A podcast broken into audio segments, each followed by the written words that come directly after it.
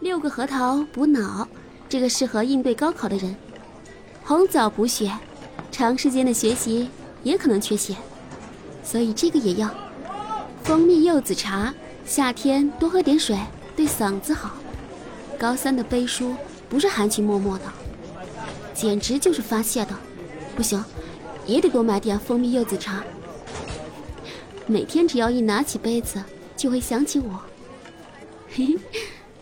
现在看来，我有着贤妻良母的潜质，你说是不是啊，江城？你看看还缺点什么，提醒我一下。我记得咱们在寝室讨论的时候不止这些的。哎，早知道就拿个纸啊记一下了。购物车里已经堆满了各种食物，远远看去不像是购物的，倒像是抢劫的。何璐一边推着车走，一边看着四周，是否还有要买的东西。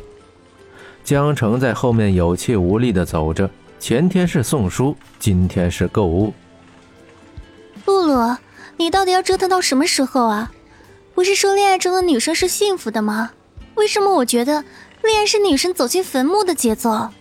这一路上弯腰捡东西，腰都快直不起来了，我还要一直忍着。啊。话说，江城，你有腰吗？你要是有腰的话，大米是不是也该分一下结构？唉，再买我们就拿不回去了。还有，我需要提醒你的是，亲爱的露露小姐，你的账户余额请不足啊，你要及时存款，以方便你下次交书费。江城虔诚地站在一边，装腔作势地说着。何洛推着购物车，伸手在货架上爱抚着，眼神里慢慢的都是慈爱。看到什么都要考虑一下，是不是应该买回去。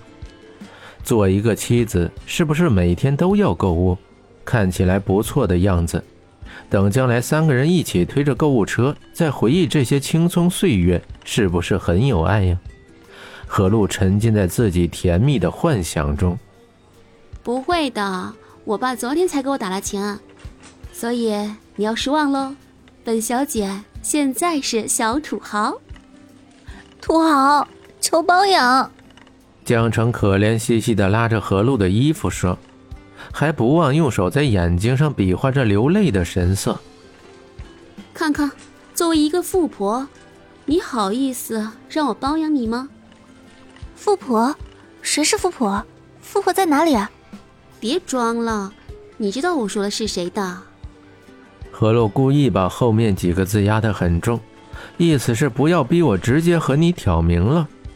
嗯，我都已经好多天没有见到他了，或许他早就已经把我忘了。从告白那天之后，连简凡的影子都没有见到。江城发誓，这一次一定不会心软，不会主动去和他联系，不会去偷偷看他。也不会注意他是否移情别恋，本来就是他那样的人，或许早就忘了曾经向一个平凡的人告白的事情。简凡，有本事你就永远不要理我，看我们谁比谁有耐心。喂，喂喂，能不能不要在我面前秀恩爱？我本就破碎的心，再次被你们的恩爱击碎，唉。你有没有考虑过我这倒追还没谱的人的感受？从超市出来，何璐跟江城手里都提满了购物袋。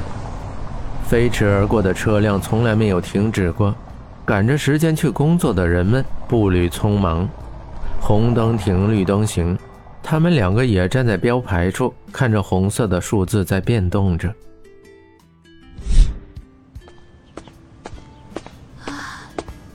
终于到学校了，累死我了。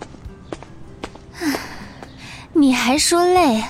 除了一块肥皂之外，这里所有的东西都是你的。江城上气不接下气的说着，扶着楼梯扶手，吃力往上面爬。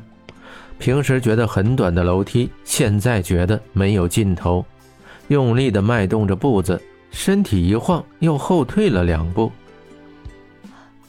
不行了，不行了，我真的，真的没力气了。再坚持，再坚持一下，也啊啊！咣当一声，何露拎的一个袋子烂了，里面的东西散落一地，从楼梯上滚下来。何露拎着仅存一角的袋子愣在那儿，看着跑着很欢的货物。何露把手里的东西全都扔在地上，直接跳了起来，抓耳挠腮。江城看着何露蹦跳的样子，真的很佩服他，可以穿着高跟鞋逛超市三个小时，回来还可以继续充满活力的蹦来蹦去。江城很庆幸今天是周末，寝室楼里的人很少，要不然又要挨骂了。江城捂着耳朵，惨痛地靠在那堆零食上，一边吃着锅巴，一边等着何露安静。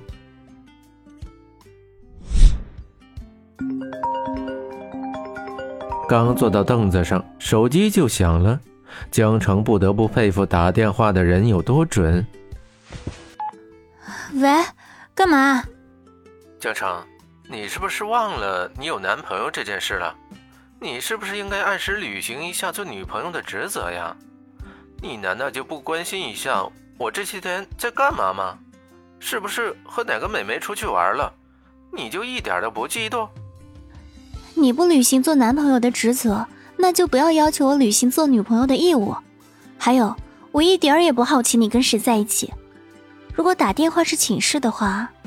那大可不必，祝你和你的小女朋友玩的愉快，拜。喂喂喂，江城。江城把电话挂断，直接把手机扔到沙发上，四仰八叉的躺在上面，看着再熟悉不过的天花板。湿漉漉的头发一甩，露出锥子脸。何露从洗手间里出来，抓着头发说：“谁呀？还会有谁？他呗。”江城拿起苹果，用力咬着，从鼻子里哼哼着说：“看着惨不忍睹的苹果，何露表示哀莫。何露想再说点什么，手机在口袋里开始震动。让他下来，我在寝室楼底下等他。简凡，你怎么会有我手机号的？不是，你们两个吵架，能不能不要殃及一堂？”我们娱乐也很辛苦，很忙的，好不好？喂，喂喂！听到简凡的名字，江城的耳朵竖了起来。何洛对着电话谩骂，江城装作什么都没有听见，继续悠然的啃着苹果。喂，别装了，你家男人说他在宿舍楼下等你。江城纹丝不动。何露走过去，甩一下头发，习惯性的用最快捷有效的一招推，直接把江城给推了出去，一脚把门给踹上。